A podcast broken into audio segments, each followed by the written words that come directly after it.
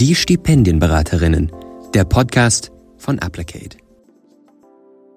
Willkommen zurück zu unserem Podcast. Hallo Annika. Hallo Niki.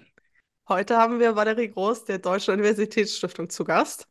Die Rechtsanwältin Valerie Groß ist die Geschäftsführerin der Deutschen Universitätsstiftung. Die Stiftung wurde 2009 vom Deutschen Hochschulverband gegründet. Ziel der Stiftung ist es, Wissenschaftlerinnen individuell zu fördern und Wissenschaft in die Mitte der Gesellschaft zu verankern. Hallo, Frau Groß. Hallo, herzlichen Dank für die Einladung. Sehr schön, dass Sie da sind, Frau Groß. Ich würde gleich mit den ersten Fragen an Sie starten. Die sind eher etwas persönlicher. Hatten Sie denn selbst ein Stipendium? Nein, ich selber hatte kein Stipendium. Wenn Sie sich jetzt zurückdenken an die Zeit, als Sie selbst im Studium waren, war das Thema Stipendium da je ähm, ja, auf der Agenda? Und äh, wenn vielleicht, warum hätten Sie sich denn gewünscht, ein Stipendium zu haben? Also wenn ich mich an die Zeit äh, zurückerinnere, die bei mir schon ein bisschen ähm, länger her ist, aber kann ich mich genau erinnern, ähm, wie das war, diesen geschützten Raum ähm, der Schule nach dem Abitur zu verlassen. Also es war ja ein relativ geschützter Raum und dann diesen Schritt äh, an die Universität zu machen. Ich habe nach dem Abitur direkt angefangen zu studieren, also kein Praktikum und so weiter gemacht, sondern direkt losgelegt.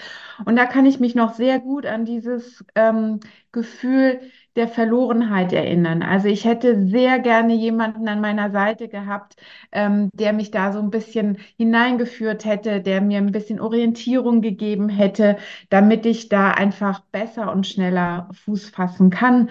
Und da bin ich mir ganz sicher, ähm, das hätte sicherlich auch ein Stipendium äh, gut leisten können. Sie haben ja jetzt schon einen sehr wichtigen Punkt erwähnt, den Stipendien oft mal mit sich bringen, natürlich neben sehr vielen anderen Sachen.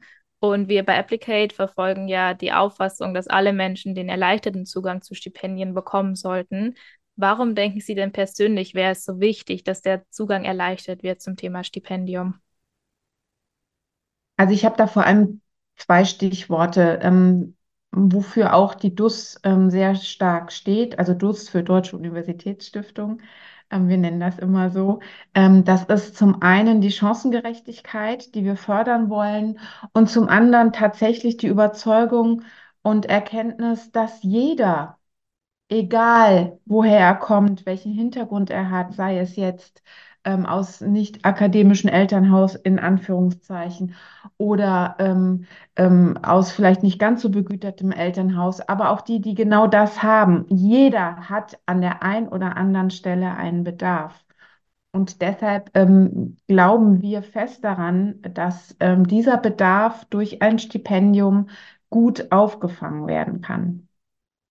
Nicht nur die Highflyer, äh, sollen unterstützt werden und in diesen Leistungs, mit diesem Leistungsgedanken sozusagen ein Stipendium bekommen, sondern genau die, die vielleicht so eine etwas schwankende Entwicklung haben, wo man vielleicht am Anfang sagt, super Grundlagen, aber es bedarf noch eines gewissen Schubses oder einer gewissen Orientierung, ähm, damit auch diese jungen Menschen ähm, ihren Weg finden und zum Zug kommen. Danke für diese Einblicke. Wir haben ja eben schon gehört, dass die äh, Stiftung vor 15 Jahren gegründet wurde. Ähm, vielleicht können Sie einmal zusammenfassen, was macht die Deutsche Universitätsstiftung überhaupt und wie kam es vielleicht dazu, dass sie überhaupt gegründet wurde und welche Ziele verfolgt sie? Ja, Genau, wir feiern halbrunden Geburtstag. Darüber freuen wir uns auch total und ähm, werden das auch so ein bisschen ähm, in den äh, sozialen Medien ähm, feiern. Was macht die DUS? Also die DUS macht vor allem oder verfolgt vor allem das Ziel, durch ihre vier Stipendienprogramme ähm, zu fördern. Und zwar, äh, ich nenne das immer so gemeinsam mit meinen Kolleginnen und Kollegen eine sogenannte Kümmererstiftung. Das heißt, wir sind oder versuchen es unmittelbar an unseren Stipendiatinnen und Stipendiaten dran. Wir versuchen sie gemeinsam mit den Mentorinnen und Mentoren, die wir äh, organisieren, die wir ansprechen und mit den Förderern, ein weiterer sehr wichtiger Baustein im Rahmen unserer Stiftungsarbeit, die Stipendiatinnen und Stipendiaten, die wir aufnehmen konnten, bestmöglichst zu fördern. Und darunter verstehen wir nicht nur finanzielle Förderung, das ist bei uns zwar auch gegeben, aber keine Grundlage, sondern uns ist sozusagen die mittelbare Förderung, mittelbare finanzielle Förderung sehr viel wichtiger, indem wir Workshops anbieten, indem wir Einzelcoachings anbieten, indem wir die Möglichkeit von Netzwerktreffen ähm, für unsere Stipendiaten anbieten, wo sie einfach sich ausprobieren können, wo sie mit Förderern, mit Unternehmen, mit anderen Stiftungen, mit anderen Stipendiaten ins Gespräch kommen können, um sich so ähm, noch, noch sicherer fühlen zu können und, und das ist unser großes Ziel, am Ende, und solange wollen wir sie begleiten, einen erfolgreichen Studienabschluss äh, zu schaffen. Das ist unser großes Ziel, dass sie erfolgreich abschließen und wir sind bereit und auch genau dafür da, im Verlauf eines Studiums, wenn es mal irgendwo hakt, wenn man mal einen Durchhänger hat, wenn man sagt, Mensch, was mache ich hier eigentlich? Ist das noch der richtige Weg, dass wir dann da sind und sagen, ähm, was können wir tun, wie können wir das gemeinsam schaffen? Und das ist unser Ziel und unser Anspruch. Sie haben eben schon angesprochen, dass es vier Stipendienprogramme gibt. Könnten Sie kurz erklären, was die Unterschiede davon sind und vielleicht auch an wen sich diese besonders richten? Sehr gerne. Ja, wir haben vier Programme inzwischen. Gestartet sind wir ähm, vor 15 Jahren mit, äh, mit, unserer, mit unserem Mutterprogramm sozusagen, äh, das Tandem-Programm. Das Tandem-Programm äh, richtet sich an Stipendiatinnen und Stipendiaten mit äh, nicht akademischem Hintergrund. Das heißt, wo äh, im Elternhaus die Eltern nicht studiert haben und einfach nicht wissen ähm, und auch entsprechend nicht weitergeben können, wie es an einer einer Universität abläuft, worauf man da vielleicht achten muss. Ähm, vielleicht auch die, ähm, das passiert ja dann oft ganz beiläufig beim Abendessen, beim Frühstück oder man unterhält sich mal eben so, mal, es wird mal langsam Zeit, dass du an dieses oder jenes denkst oder ich würde dir empfehlen, das so oder so zu machen. Also die haben diesen Background nicht und da versuchen wir, diese jungen Leute ähm, diese Verunsicherung, die eventuell besteht oder diese Hindernisse, die sie eventuell für sich vermuten, ähm, zu beseitigen. Das ist das eine Programm, mit dem wir gestartet sind. Es folgten dann die Programme Welcome und Hochform.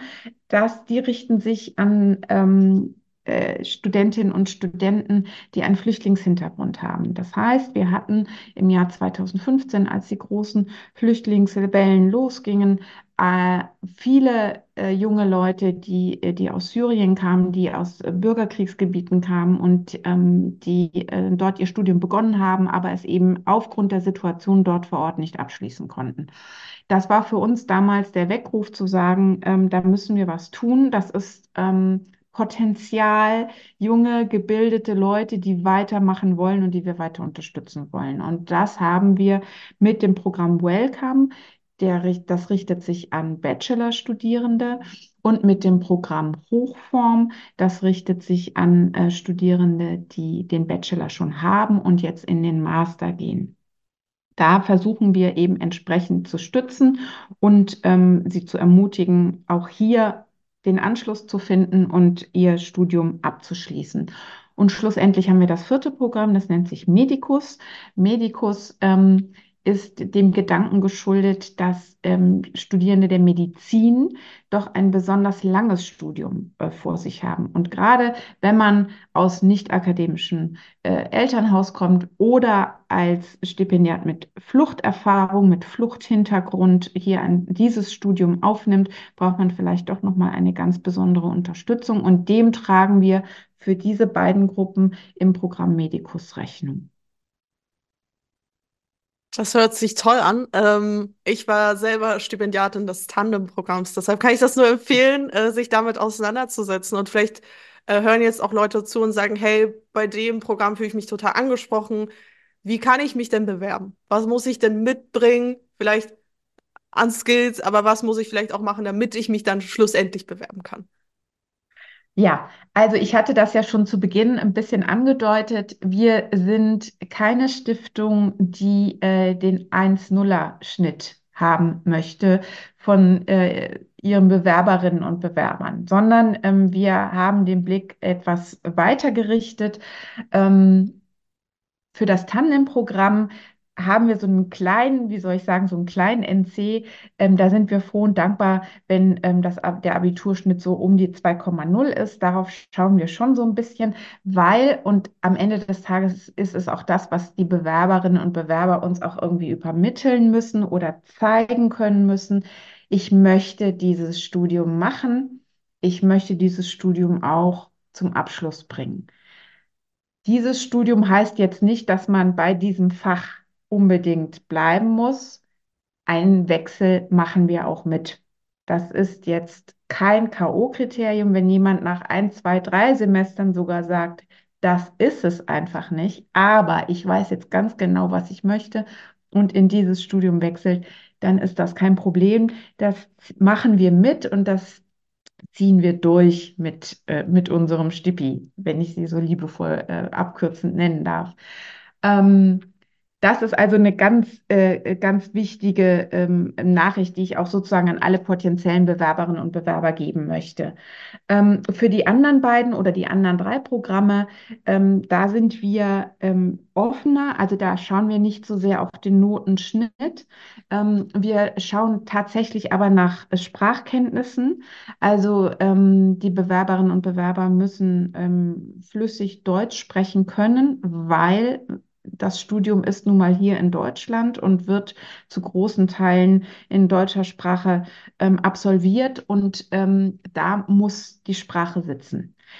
Weil das eine ist ja die Alltagssprache, Deutsch ist leider keine leichte Sprache, ist schwierig genug zu erlernen und dann kommt ja an der Universität nochmal eine zweite Fachsprache dazu.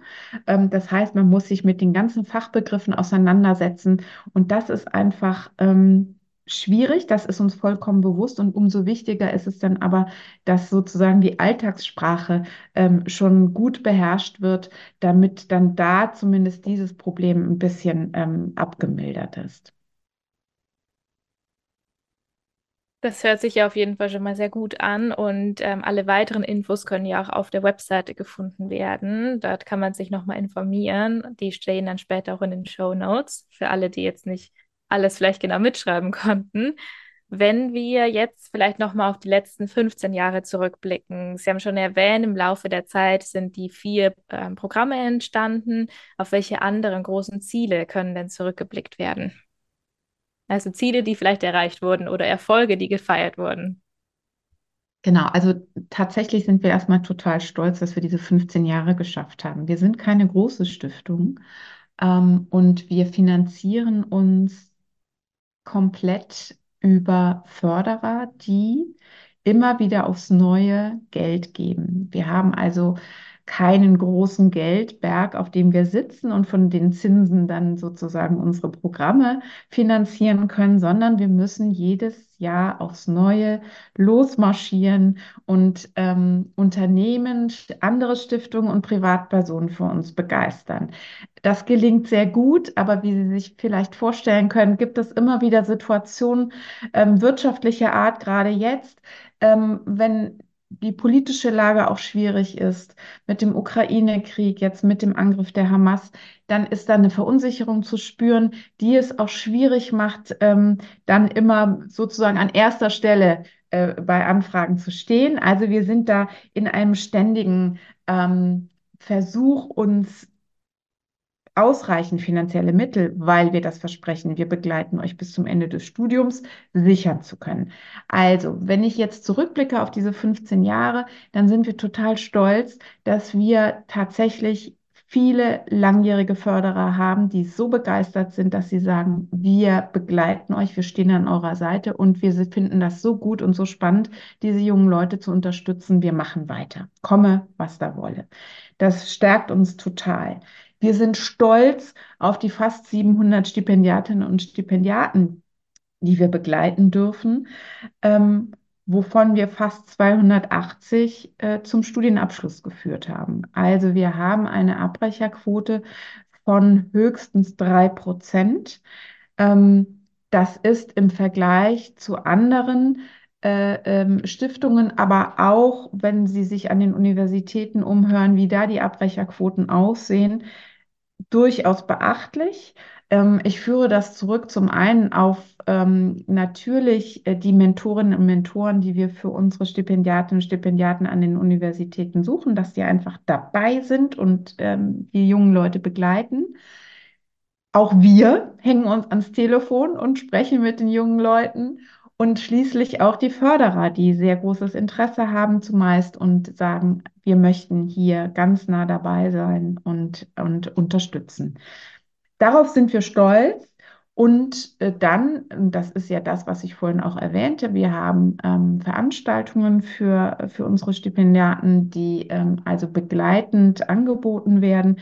Da haben wir über 200 Veranstaltungen jetzt inzwischen geschafft.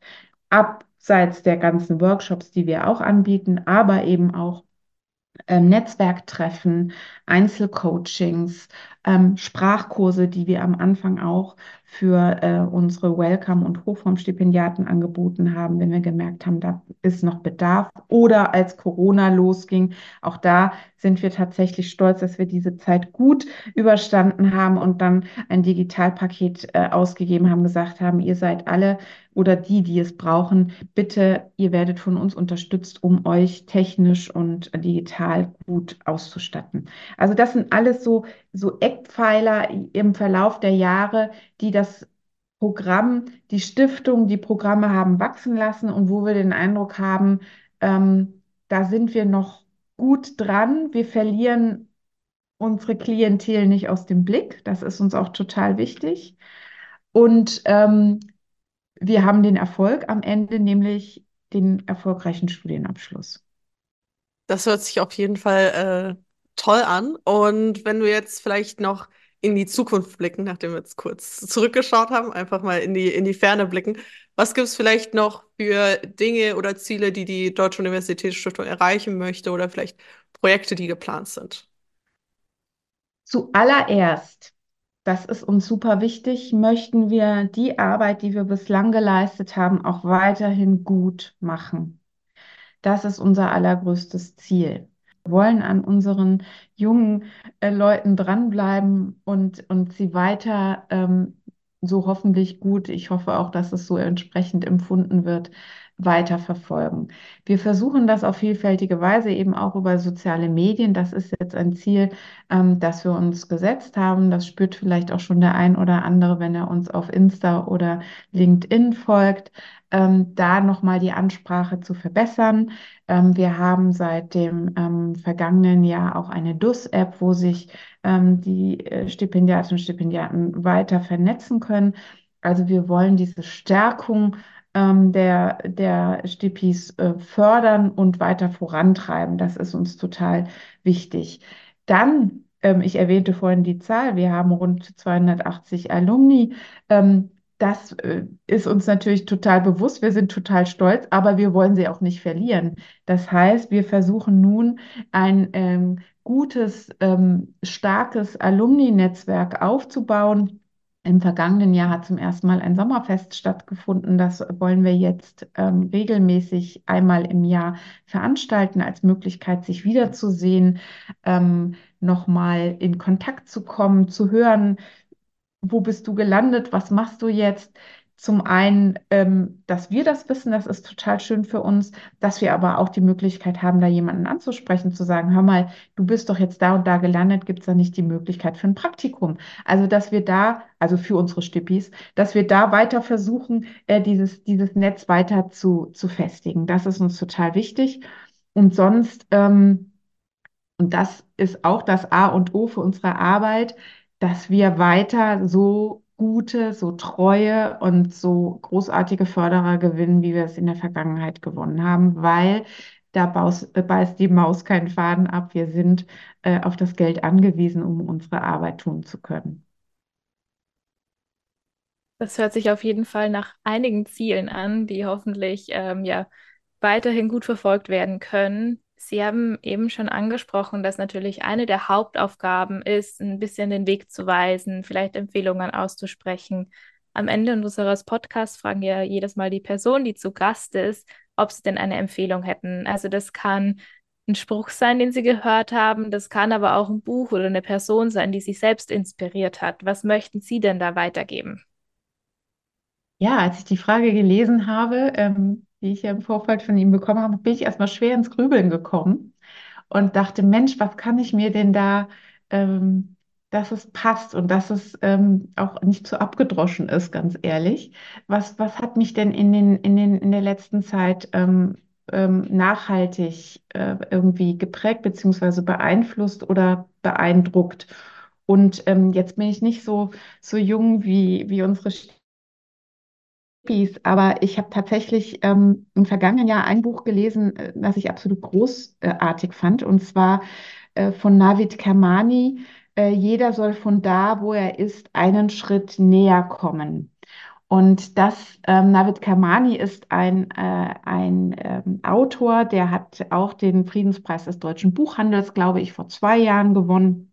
Und er schreibt in diesem Buch, ähm, der Untertitel ist Fragen nach Gott, ähm, eigentlich im weitesten Sinne über Religion, aber auch über den Sinn des Lebens. Und ähm, der darin enthaltene Aufruf zu mehr Miteinander, zu, ähm, zu persönlichen Kontakten, ähm, auch die persönlichen und existenziellen Fragen, die er da stellt, die erlauben es oder haben es mir zumindest erlaubt, einmal innezuhalten, mal einen Schritt zurückzutreten und sich zu fragen, ähm, ja, was sind denn, was ist denn eigentlich wichtig und, und was, ähm, was kann mir eventuell helfen? Das ist jetzt, ähm, damit Sie das nicht missverstehen, kein Buch, ähm, äh, das man nur lesen kann, wenn man gläubig ist, sondern das ist auch wunderbar für Atheisten geeignet. Es sind einfach die Fragen des Lebens, die dort gestellt werden und zu kritischem Nachdenken ähm, aber eben auch zu dem so wichtigen Innehalten im Alltag ähm, total anregen. Also das ist eine Buchempfehlung, die ich hier ähm, aus vollem Herzen geben kann und wo ich nur sagen kann, ähm, das bringt weiter. Das ist doch ein wundervoller Abschluss dieser Folge heute. Wir haben uns sehr gefreut, dass Sie bei uns im Podcast zu Gast waren. Herzlichen Dank dafür. Ähm, alle weiterführenden Links, auch noch ein Verweis zu dem Buch findet ihr in den Show Notes. Und dann bleibt mir eigentlich nur übrig, euch noch einen schönen Tag zu wünschen und bis zum nächsten Mal. Tschüss. Idee und Umsetzung Nicole Hessberg und Annika Scharnagel. Mit Unterstützung von Domi, Pia, Jan, Lionel und dem Team der Stipendienberatung von Applicate.